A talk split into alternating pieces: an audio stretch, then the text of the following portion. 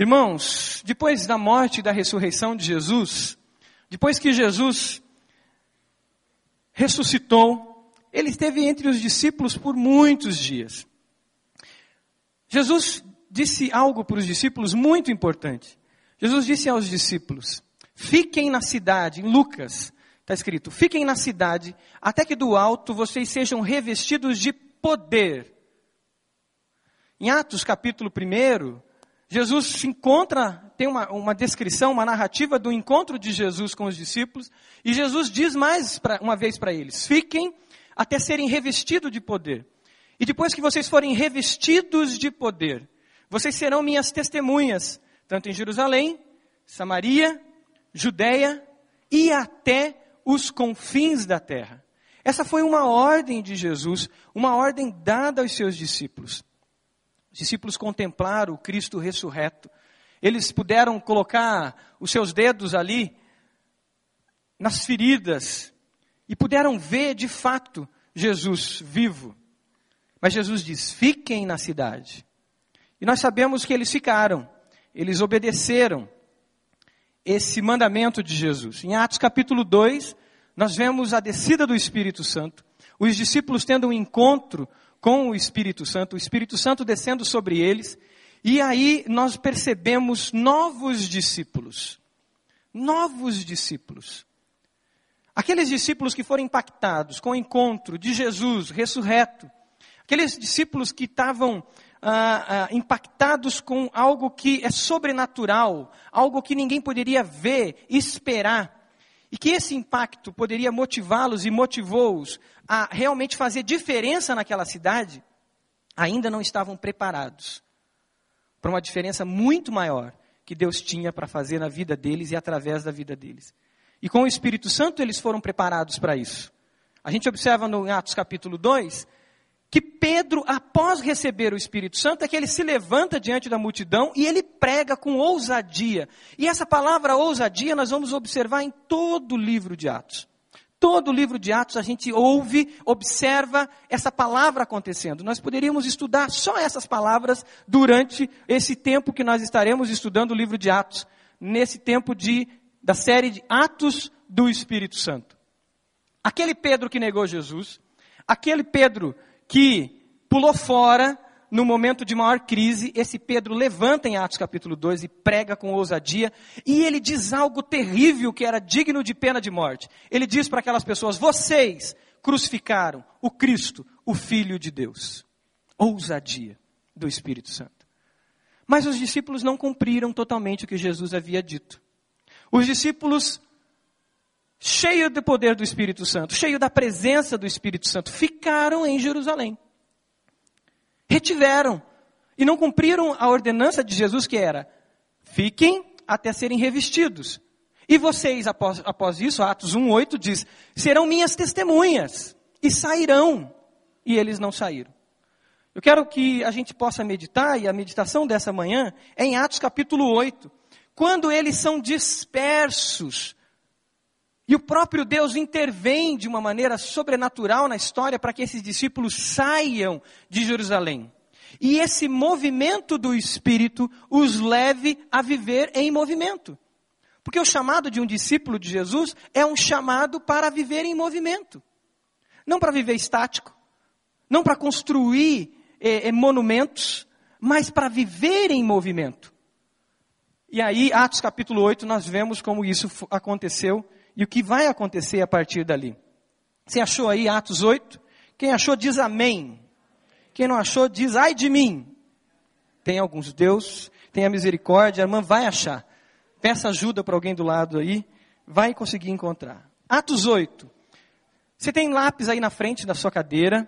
Nós vamos sublinhar alguns versículos. Deixa que os próprios versículos, à medida que você lê, já salte aos seus olhos e seja a palavra rema na sua vida, seja a palavra direta do Senhor para você. Atos capítulo 8. Nós vamos ler vários versículos, tá bom? E eu vou ler rápido, porque o nosso tempo é curto. Eu peguei a palavra um pouquinho depois. E eu quero ver se a gente consegue é, entregar essa palavra que Deus tem para você hoje, dentro daquilo que o Senhor fez, sem a gente diminuir em nada daquilo que o Senhor tem para a tua vida. Atos capítulo 8. Vamos ler? Está pronto? Uma leitura rápida? Vamos lá. E Saulo estava ali consentindo na morte de Estevão. A, naquela ocasião desencadeou-se grande perseguição contra a igreja em Jerusalém. Todos, exceto os apóstolos, foram dispersos pela região da Judéia e da Samaria. Alguns homens piedosos sepultaram Estevão e fizeram por ele grande lamentação. Saulo, por sua vez, devastava a igreja, indo de casa em casa, arrastava homens e mulheres e os lançava na prisão. Os que havia, haviam sido dispersos pregavam a palavra por onde quer que fossem. Indo Filipe para a cidade de Samaria, ali, ali lhes anunciava o Cristo. Quando a multidão ouviu Filipe e viu os seus sinais miraculosos que ele realizava, deu unânime atenção ao que dizia. Os espíritos imundos saíam de muitos dando gritos, e muitos paralíticos e mancos foram curados. Assim, houve grande alegria naquela cidade um homem chamado Simão vinha praticando feitiçaria durante algum tempo naquela cidade, impressionando todo o povo de Samaria. Ele se dizia muito importante, e todo o povo, do mais simples ao mais rico, dava atenção e exclamava: Este homem, esse tal de Simão, é o poder divino conhecido como grande poder. Eles o seguiam, pois ele os havia iludido. Você pode dizer para o pessoal do lado aí, iludido. Iludido com sua mágica durante muito tempo. No entanto, quando Filipe lhes pregou as boas novas do reino de Deus e do nome de Jesus Cristo, creram nele e foram batizados, tanto homens como mulheres. Ok? Deixa eu ver lá, deixa eu me achar aqui agora. Versículo 13. E o próprio Simão também creu e foi batizado e seguia Filipe por toda parte observando maravilhados os grandes sinais e milagres que eram realizados. Os apóstolos em Jerusalém, ouvindo que Samaria havia aceitado a palavra de Deus, enviaram para lá Pedro e João. Esses, ao chegarem, oraram para que eles recebessem o Espírito Santo, pois o Espírito ainda não havia descido sobre nenhum deles, tinham apenas sido batizados em nome do Senhor Jesus. Então Pedro e João lhes impuseram as mãos e eles receberam o Espírito Santo. Vendo Simão que o Espírito era dado com a imposição das mãos dos apóstolos, ofereceu-lhes dinheiro e disse: Dei-me também este poder para que a pessoa sobre quem eu puser as mãos receba o Espírito Santo. Pedro respondeu: Pereça com você o seu dinheiro. Você pensa que pode comprar o dom de Deus com dinheiro? Você não tem parte nem direito algum nesse ministério, porque o seu coração não é reto diante de Deus. Arrependa-se dessa maldade e ore ao Senhor. Talvez ele lhe perdoe tal pensamento do seu coração, pois vejo que você está cheio de amargura e preso pelo pecado. Simão, porém, respondeu: Orem vocês ao Senhor por mim, para que não me aconteça nada do que vocês disseram. Tendo testemunhado e proclamado a palavra do Senhor, Pedro e João voltaram a Jerusalém, pregando o evangelho em muitos povoados e samaritanos. Eles foram dispersos. A palavra de Deus ah, se você for para o grego, nesse texto especificamente, a palavra é: eles foram semeados. Semeados por muitos lugares. Um discípulo de Jesus é uma semente por onde ele passa. Um discípulo de Jesus é aquele que semeia por onde ele passa. O discípulo de Jesus frutifica por onde ele passa. Precisou existir essa eh, abençoada perseguição para que eles saíssem de, de Jerusalém. Eles estavam se fixando eles estavam construindo toda uma realidade em volta deles. A igreja estava se estruturando em Jerusalém. E eles estavam deixando de cumprir o id de Jesus para ir, para sair. E aí nós vemos o capítulo 8, quando eles já vão em direção a Samaria e Judéia. O movimento do Espírito começou a levar esses discípulos a viverem em movimento. Mas nós encontramos aqui uma situação, nesse texto até onde nós lemos agora, de um homem que conhece o Evangelho de Jesus, ele ouve o Evangelho de Jesus e ele crê em Jesus. E ele começa, esse Simão, o mágico, ele começa a seguir os discípulos, por onde os discípulos iam. E a multidão seguia os discípulos, seguiam os apóstolos, e esse homem seguia junto, ia junto, vendo o que estava acontecendo, observando o que estava acontecendo. No coração dele nasceu um desejo. Algo mexeu com ele, para que ele se aproximasse mais desses que pregam o Messias, que pregam o Cristo, que pregam o Salvador. Mas Simão ainda estava preso somente à multidão. Mas Simão ainda estava preso aos atrativos que a multidão traz. Porque no coração dele faltava algo mais. Vamos para frente, para o texto onde Filipe encontra com o etíope. Vamos ver o que acontece de diferente nesse, nessa outra narrativa aqui. Versículo 26 diz: Um anjo do Senhor disse a Filipe: Vá para o sul, para a estrada deserta que desce de Jerusalém a Gaza. Ele se levantou e partiu. No caminho encontrou um eunuco etíope, um oficial importante, encarregado de todos os tesouros de Candace, rainha dos etíopes. Esse homem viera a Jerusalém para adorar a Deus e de volta para casa, sentado em sua corragem, lia o livro do profeta Isaías. E o Espírito disse a Filipe: aproxime-se dessa carruagem e acompanha. Então Filipe correu para a carruagem, ouviu o homem lendo o profeta Isaías e lhe perguntou: O senhor entende o que está lendo? O senhor entende o que está lendo? Ele respondeu: Como posso entender se alguém não me explicar? Como posso entender se alguém não me explicar? Assim convidou Filipe para subir e sentar-se ao seu lado. O eunuco estava lendo essa passagem da Escritura texto de Isaías. Ele foi levado como ovelha ao matadouro e como cordeiro mudo diante do tosquiador. Ele não abriu a sua boca. E sua humilhação foi privada de justiça. Quem pode falar dos seus descendentes? Pois a sua vida foi tirada da terra. O eunuco perguntou a Filipe: Diga-me, por favor, de quem o profeta está falando? De si próprio ou de outro? Então Filipe, começando com aquela passagem da Escritura, anunciou-lhe as boas novas de Jesus. Prosseguindo pela estrada, chegaram a um lugar onde havia água. O eunuco disse: Olha aqui a água. Que me impede de ser batizado? Disse Filipe: Se você pode, se crê de todo o coração. O eunuco respondeu: Creio que Jesus é o Filho de Deus.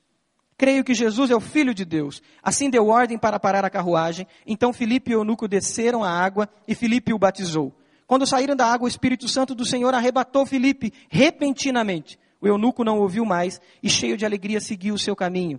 Filipe, porém, apareceu em Azoto e, indo para Cesareia, pregava o evangelho em todas as cidades que passava.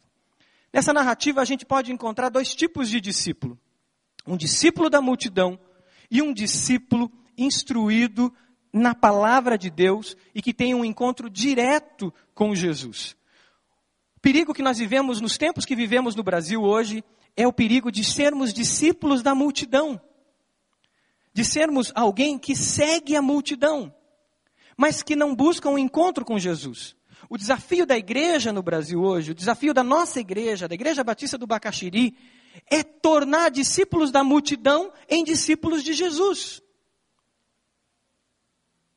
Fazer com que os olhos se abram de muitas pessoas, para que elas de fato se tornem discípulos de Jesus. John Wesley, quando ele pregava pelo interior da Inglaterra, e multidões criam em Jesus, Wesley dizia: eu, eu, eu fico ansioso, eu fico preocupado, porque os olhos delas se abrem pela metade. Porque elas continuam meio acordadas. E Wesley começa ali um movimento, John Wesley começa um movimento, que é um movimento com pequenos grupos, e um movimento de prestação de contas, um movimento de discipulado, porque Wesley acreditava que na palavra, na comunhão da palavra, no ensino da palavra, caminhando junto, pessoa com pessoa, olho no olho, vida na vida, seria possível, através da palavra de Deus, os olhos de fato se abrirem. E cumprir o que diz no Novo Testamento: levanta tu que dormes, levanta-te de dentre os mortos, e Cristo lhe esclarecerá. Quando Paulo escreve esse texto, Paulo está dizendo para crente, mas crentes que estavam dormindo. E ele diz: Levanta tu que dormes, levanta-te de dentre os mortos, e Cristo lhe esclarecerá. Simão, tendo o primeiro contato com o Evangelho, ainda não tinha totalmente acordado, não tinha sido totalmente acordado. E dentro de si haviam coisas que precisavam ser trabalhadas. O discípulo da multidão é atraído pela empolgação. É atraído porque a multidão vai. Eu gostava de andar pela Rua 15, quando eu era mais jovem. E eu gostava de ver as multidões da Rua 15. Sempre fui muito curioso. Então você anda na Rua 15, tem um bolinho de gente ali. Aí eu ia lá, ficava ali, E o que está acontecendo lá dentro? Então tinha o homem da cobra, né? Tinha o cara lá com um saco com um gato lá dentro, que dizia que tinha um gato e não sei o quê. Tinha algum pastor pregando com a Bíblia na mão.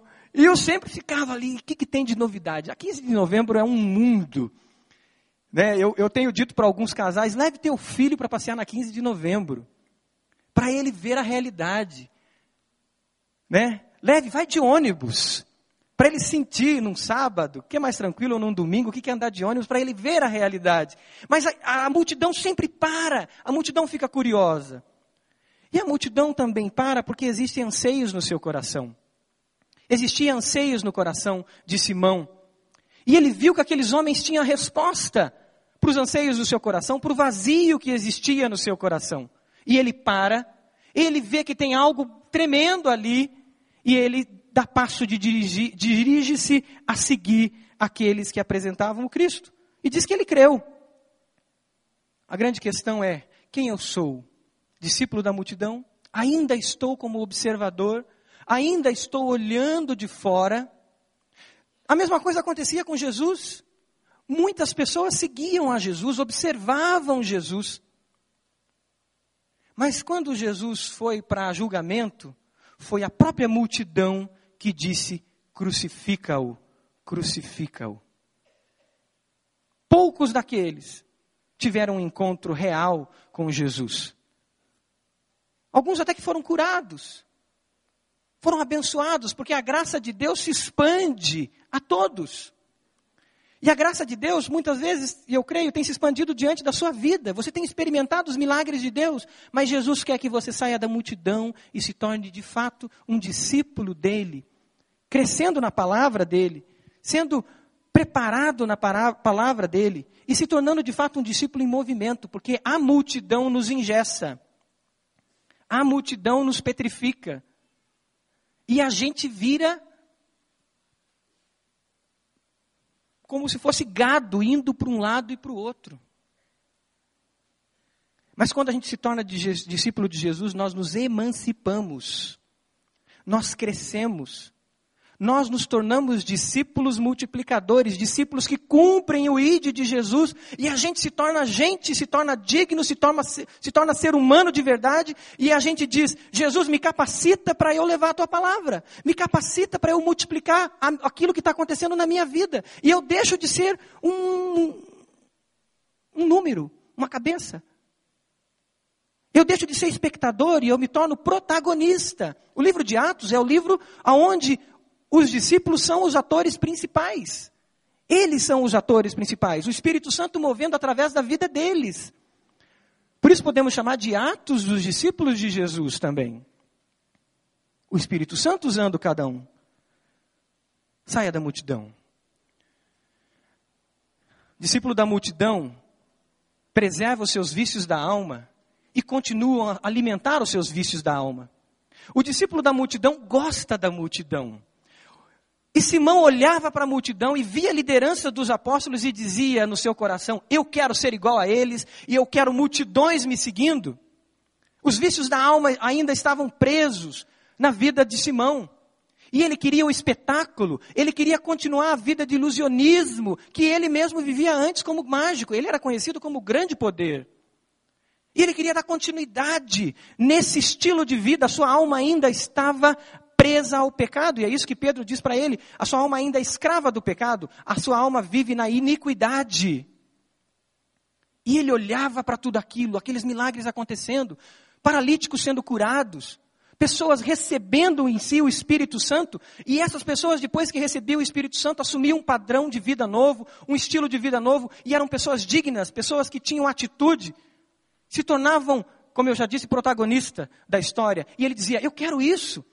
Porque se eu tiver esse poder nas minhas mãos, eu vou impor as minhas mãos sobre eles, e eles vão fazer isso, e eles vão me seguir, e eles vão me admirar, porque está saindo de mim esse poder. A sua alma ainda estava corrompida, não tinha sido lavada pela palavra de Deus. E a Bíblia diz que nós fomos lavados pela palavra de Deus. É isso que acontece com o eunuco, com o etíope. Ele foi lavado pela palavra. No discipulado, um a um. Um a um. Vocês perceberam que nos últimos anos a gente tem buscado isso? Todas as pessoas que vêm se batizar têm um discipulador. Quem aqui já discipulou alguém tem um filho na fé? Levanta a mão. Levanta alto. Glória a Deus. Olha quantas pessoas. Um a um. Agora as nossas células começaram com o coordenador com uma missão muito maior do que ver se a célula multiplicou ou não. O coordenador é responsável por acompanhar a vida dos seus supervisores, vida na vida. Os supervisores acompanhar a vida dos seus líderes, vida na vida. Os seus líderes de célula acompanhar a vida dos seus líderes auxiliares, vida na vida. Seus líderes auxiliares orarem e dizer, Deus, quem eu vou acompanhar aqui dentro dessa célula? Quem vai ser um discípulo que eu vou acompanhar para que eu invista a vida e eu cresça na vida? Ter um discípulo. E esse outro discípulo ter um discípulo. Olha para aquele cartaz que está ali na parede. Qual que é o núcleo da nossa igreja? Vida discipular. É para isso que nós estamos caminhando. Que ninguém seja fruto ou discípulo da multidão, mas seja de fato um discípulo, uma discípula de Jesus, com discípulos, sendo discípulo multiplicador. Porque senão nós vamos ter muito mais Simãos, com vazios da alma. E esse é um sonho que não vai acontecer esse ano, não. Vai demorar algum tempo. Porque é algo desafiador caminhar um a um. A multidão nos leva à fé da barganha, do toma lá da cá. E eu começo a negociar com Deus. E é por isso que Simão diz: quanto custa para eu poder ter esse dom? Ele estava no nível do, da negociação. Talvez ele era uma das pessoas que mais ofertava, porque ele achava que ofertando, ele ia ter mais prosperidade, ele ia ganhar mais dinheiro, ele ia enriquecer. E ele estava no nível da multidão, da fé da barganha. Mas Jesus quer que nós participemos do reino de Deus financeiramente, com o nosso tempo, com os nossos dons, com a nossa capacidade intelectual, por amor e por obediência, por adoração a Ele, e não por uma barganha. Talvez se você tenha entregue os seus dízimos, simplesmente por uma motivação de barganha, é hora de você chegar diante de Jesus e dizer: Jesus, eu quero entregar o meu dízimo por um ato de amor. Eu não quero simplesmente dizimar, eu quero dadivar. Eu quero ser, ter um coração dadivoso, aquele que entrega as dádivas. E aí, o dízimo é o mínimo do mínimo porque eu quero participar da expansão do reino de Deus. Eu quero ofertar por amor, não porque tem uma necessidade no ministério infantil. E olha, nós vamos agora construir, vamos trabalhar a segurança do ministério infantil. Então agora, não, não, eu, a minha motivação não vai ser a necessidade, a minha motivação não vai ser a urgência, a minha motivação vai ser um coração grato. E eu vou de fato semear. E aí eu realmente entro na lei da semeadura, no princípio da semeadura. Quando o meu coração não é um coração ligado a barganhas, mas é um coração grato, ou um coração que entra na dimensão da generosidade, que é um princípio no Novo Testamento muito claro. Não vivemos mais debaixo da lei. Glória a Deus por isso. Vivemos debaixo da graça e por isso nos entregamos, nos entregamos dia a dia ao Senhor. Esses vícios da alma traziam dentro dele talvez um homem que precisava resolver crises e aí o ministério de libertação da nossa igreja seria muito importante. Aí o ministério celebrando a vida, o outro ministério que vão trabalhar, como que chama, pastor Falcão? Celebrando a recuperação, porque esse homem tinha vícios na sua alma terríveis. Talvez um grande complexo de inferioridade. E que ele precisava usar o ilusionismo, ser líder, para que ele pudesse atrair as pessoas final do texto, do versículo 22, diz que ele estava preso pelo pecado. Essa palavra é iniquidade. Romanos capítulo 1, Paulo começa a colocar, descrever a condição da humanidade sem Jesus. E chega no momento que ele diz assim: o afastamento de Deus os levou a uma condição, uma condição mental reprovável, uma disposição mental reprovável. E no capítulo 1 é onde Paulo fala da questão da homossexualidade. É onde Paulo fala de toda a perversão que existia dentro do Império Romano. Mas existia uma disposição mental, uma tendência à iniquidade. Esse homem precisava ser discipulado, ele precisava ser acompanhado, pois ele ainda era um discípulo da multidão. É necessário arrependimento, é necessário ser lavado pela palavra, para que a gente se torne um discípulo de Jesus e não um discípulo da multidão. É o que acontece com Filipe. É o que acontece com o etíope, no versículo 26. Filipe sai da sua zona de conforto. Se nós queremos viver como discípulos de Jesus, nós temos que sair da nossa zona de conforto. Sabe? É você sair desse banco, dessa cadeira, que muitas vezes na hora de um apelo, há anos talvez, o Espírito Santo mexe com o seu coração, mas você não consegue sair dessa cadeira e dar um passo e dobrar os joelhos aqui na frente e dizer: Eu me movimento. O momento do apelo, muitas vezes, é um momento didático também para a ação do Espírito Santo na nossa vida, quando a gente dá um passo e a gente diz: Eu me movimento, eu saio da minha zona de conforto, eu não quero ficar aqui escondidinho na multidão.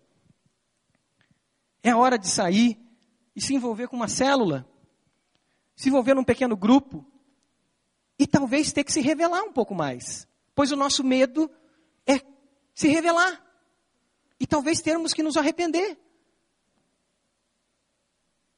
Nos expor um pouco mais. O discípulo de Jesus sai dessa zona de conforto. Ele muda, ele se torna um discípulo de fato, em movimento. Mas sair da zona de conforto não é viver no ativismo religioso. O ativismo religioso é uma das estratégias de Satanás maiores para nos tornar monumento, nos levar à fixidez, nos levar à inércia. Porque eu começo num ativismo e eu viro, a minha vida vira uma rotina de ativismo tão grande que eu não testemunho de Jesus, que eu não cumpro o meu chamado primordial, que é fazer discípulos. E aí eu já não tenho tempo para isso. Pastores sofrem com isso, muito. Eu sofro com isso muito. Porque se deixar, eu entro num ativismo tão louco, e eu estou servindo, estou abençoando, mas eu não estou cumprindo o meu chamado primordial. E qual é o meu chamado primordial? Pregar? Não. Aqui no púlpito? Não.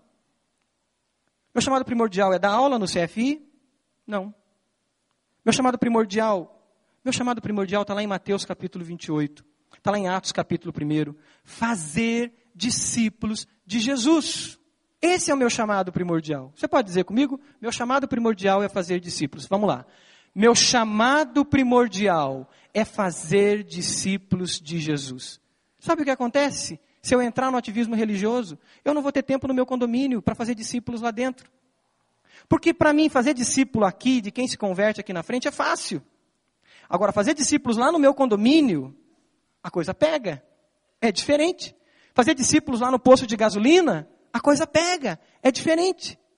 Fazer discípulos com os meus amigos que eu não falo há tantos anos, que não são discípulos de Jesus ainda, é bem diferente.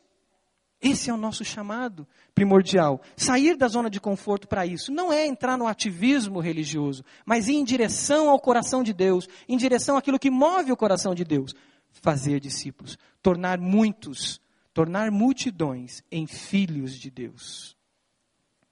Tornar as multidões em filhos de Deus.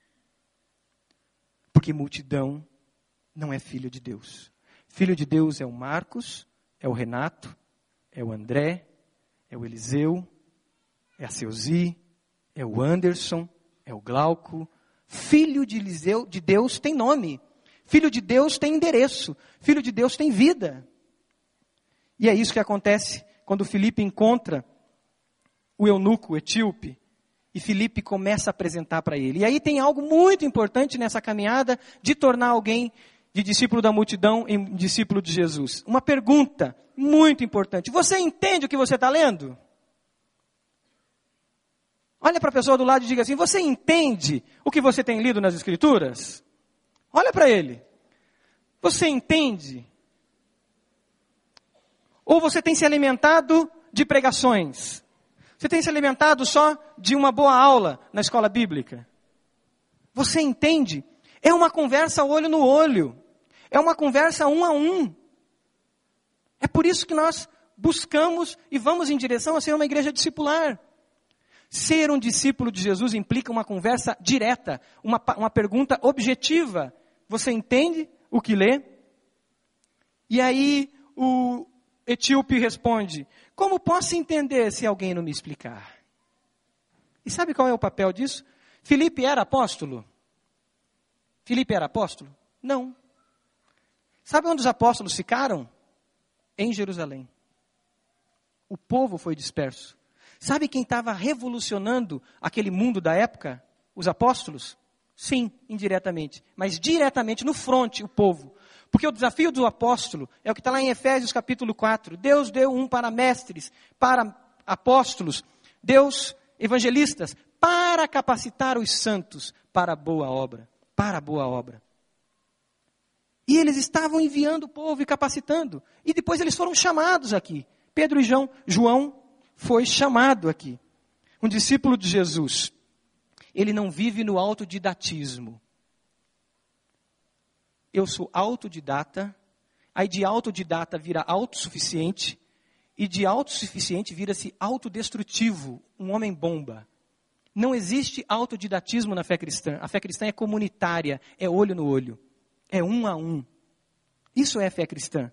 Isso é corpo de Cristo. E muitas vezes nós temos muita crise na igreja, no corpo de Cristo, por causa de autodidatismo, autossuficiência e muitos homens e mulheres bomba.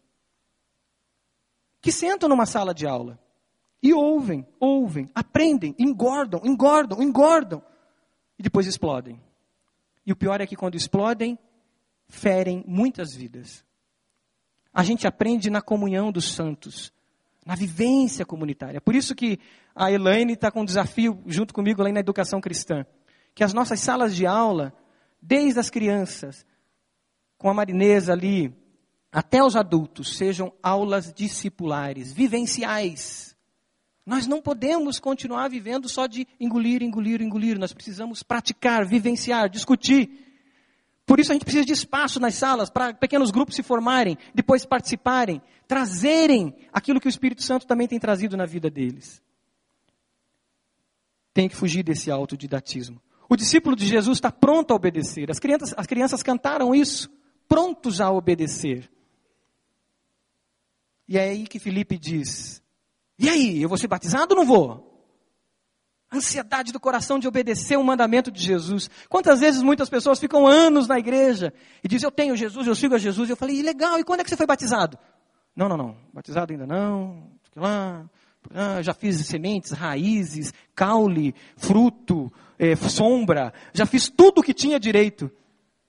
Mas não obedeceu o mandamento mais básico, que é declarar publicamente ali, segundo Romanos 6, que ele morreu para Jesus e ressuscitou com Cristo. O batismo é uma obediência, um ato de obediência. E a única declaração pública que existe na Bíblia é que alguém é de Jesus. Não existe outra. Vir à frente é um ato de fé, mas não é uma declaração bíblica de que você entregou a sua vida para Jesus. Essa declaração acontece ali. A hora que a gente mergulha nessa água e sai dela. Obediência e um discípulo de Jesus é um discípulo multiplicador. Ele tem sede no seu coração de fazer o que Jesus está fazendo na vida dele e de levar o que Jesus está trazendo para a vida dele na vida de outros. É por isso que no final do capítulo 8, a gente lê: Filipe, porém, apareceu em Azoto e indo para Cesareia, pregava o evangelho em todas as cidades pelas quais passava. O etíope, a história nos diz que o etíope foi para a Etiópia ministro das finanças. Hoje o assunto tem finanças, né? Cal, etíope, ministro das finanças. E na Etiópia surgem as igrejas coptas e as igrejas mais antigas que a gente tem cristãs. Esse homem foi o um missionário, foi um discípulo em movimento, levando o movimento do Espírito Santo até a Etiópia. Pergunta para nós essa manhã: somos discípulos de Jesus que caminhamos um a um com outros irmãos, crescendo a imagem de Jesus, ou ainda somos um discípulo da multidão? Você pode fechar os seus olhos?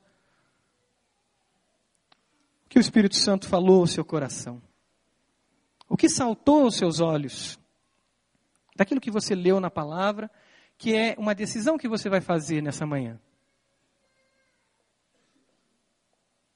Qual foi a palavra direta do Espírito Santo para você?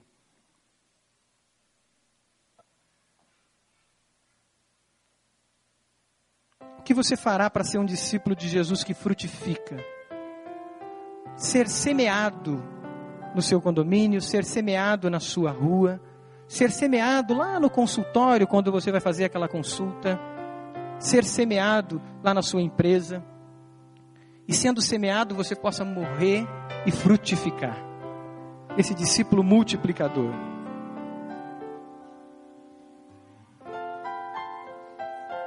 Quais são as pessoas que você precisa amar, testemunhando e falando de Jesus? Eu não estou falando de um nome no teu cartão sementes, de alguém que mora lá na Áustria, de alguém que mora lá em Moçambique. Estou falando de um nome de uma pessoa que você vê uma vez por semana, talvez. E você, essa pessoa no teu cartão sementes é um discípulo em potencial. Um discípulo que você está semeando na vida dele amor e que você está semeando Jesus olho no olho. Não é trazendo para os cultos somente, trazendo para a multidão, não. É semeando olho no olho. Dando algo para ele ler, depois perguntando: Você entendes o que você lê? O que o Espírito Santo está falando no seu coração? Desafio é sermos esses discípulos multiplicadores enquanto a igreja está orando, enquanto você está com seus olhos fechados orando, eu quero fazer um desafio para você que tem sido um discípulo da multidão. E você entendeu hoje, o Espírito Santo deixou muito claro ao seu coração que você deve dar um passo, entrar em movimento, nesse movimento do Espírito Santo. E você deve se movimentar dizendo: Eu quero ser um discípulo de Jesus. Eu quero ser discipulado. Eu quero alguém que, que, me, que leia a Bíblia comigo. Que me ajude a entender que classe eu vou na escola bíblica. Que me ajude a, a crescer na palavra. Eu quero entregar minha vida totalmente a Jesus. Eu não quero ser um espectador. Você entendeu isso? O Espírito Santo confirmou isso no seu coração? Se você quer de fato se tornar um discípulo de Jesus, salvo por Jesus, levante uma das suas mãos para que nós oremos por você. Amém. Em nome de Jesus. Deus abençoe o Senhor. Deus abençoe aquela senhora atrás também. Amém. Tem mais alguém? Levante a sua mão. Dizendo, Amém. Deus abençoe a sua vida em nome do Senhor Jesus. Amém. Lá atrás. Tem mais alguém? Levante as suas mãos. Amém. Em nome de Jesus. Deus abençoe a senhora. Amém. Aquele, aquelas pessoas ali, aquelas duas jovens senhoras ali, Deus abençoe vocês em nome de Jesus. Tem mais alguém? Levante uma das suas mãos, dizendo: Eu não quero ser um espectador. Amém. Em nome de Jesus. Essa jovem aqui na frente, senhora, Deus abençoe. Levante a sua mão. Eu não quero ser um espectador, eu não quero olhar o que acontece, eu quero ser trabalhado, eu quero ser discipulado, eu quero ser um discípulo de Jesus, lavado pela palavra. Amém. Em nome do Senhor Jesus, que Deus te abençoe. Tem mais alguém? Glória a Deus. Glória a Deus.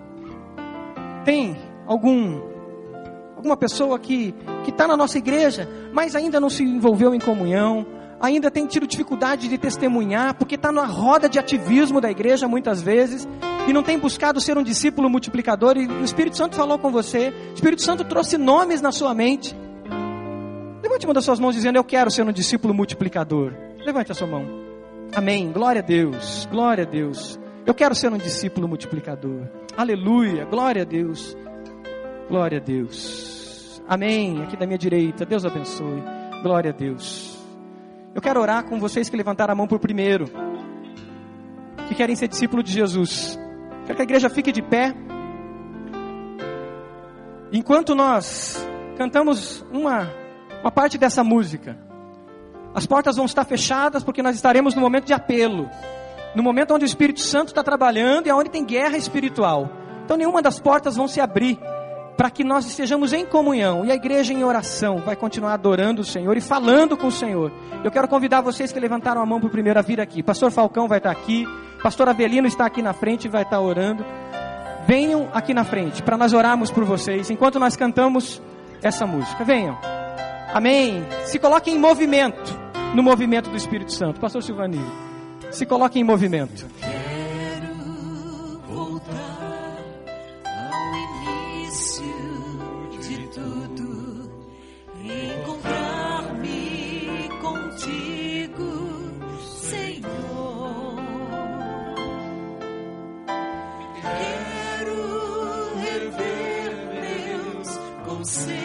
Talvez você seja líder de célula e não entendeu esse chamado de ser um discípulo multiplicador. Vem aqui para frente. Venha, Senhor, eu me movimento. Eu saio da minha da minha do meu monumento que eu estabeleci nessa cadeira e na minha vida e como um ato de fé, como um ato profético, eu me movimento para que eu ande no movimento do teu Santo Espírito. Venha, venha à frente, vamos orar juntos, clamando ao Senhor por isso.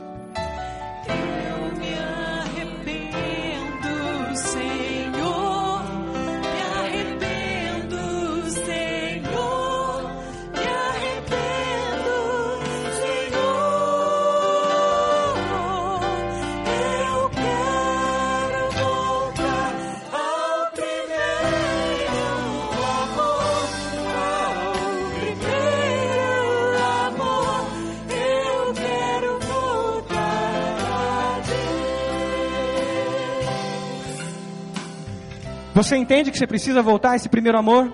Venha para orarmos juntos. Dê esse passo. Você que levantou a mão, venha à frente. Vamos orar? Você fecha seus olhos. Vocês que estão aqui na frente, abram suas mãos e diga: Eu quero de Jesus, mais do teu Santo Espírito na minha vida. Eu quero ser revestido do teu Santo Espírito. Aleluia. Vamos orar? Senhor Jesus, Obrigado, Senhor. Louvado seja o teu nome, porque na cruz o Senhor pagou os nossos pecados. O Senhor recebeu sobre si, Pai, toda a dor, toda enfermidade, todo o pecado que nos afasta de Deus. Te louvamos porque o Senhor ressuscitou e o Senhor está vivo. E o Senhor nos colocou em movimento, Pai, uma igreja viva, dinâmica. Ó Deus, e estão aqui na frente, Pai, irmãos em Cristo, que deram esse passo de fé dizendo: Eu quero andar em movimento, eu quero viver no movimento do Espírito Santo. E viver nesse movimento, eu quero ser cheio do Espírito Santo. Senhor, aqueles que aceitaram a Jesus nessa manhã, aqueles que querem sair da multidão que estão aqui na frente, Senhor, vem e lave-os ainda mais pela tua palavra. Senhor, derrama o teu sangue sobre eles e os purifique de todo pecado, de todo peso, Senhor. Purifique o Senhor, limpe, Senhor, todas as marcas, Senhor, todos os vícios da alma que precisam, Senhor, ser rege regenerados, que precisam ser abandonados, que precisam ser transformados, Senhor. Deus amado, coloque discipuladores do lado de cada um. Move a tua igreja para caminhar um a um, olho no olho de cada um, Pai, perguntando: entendes o que lês? Investindo na vida de cada um, Pai. Deus, cele-os com o teu Santo Espírito Santo da promessa, para que eles vivam uma nova vida em Cristo Jesus. E eles sejam discípulos multiplicadores. Senhor, eu peço pela tua igreja, cada um de nós, me incluindo, Senhor, me torne um discípulo multiplicador, Senhor. Deus, que eu não seja alguém que esteja animando multidão, mas que eu seja um discipulador, Senhor que eu seja alguém apaixonado por discipular, por levar pessoas para Jesus e tornar pessoas que estão na multidão em discípulos de Jesus. Senhor, faz isso com cada um da nossa igreja, Senhor. Nos torne esses discípulos multiplicadores. Nós pedimos enchimento do Teu Santo Espírito, revestimento do Teu Santo Espírito, para vivermos com ousadia. É a nossa oração, em nome do Senhor Jesus.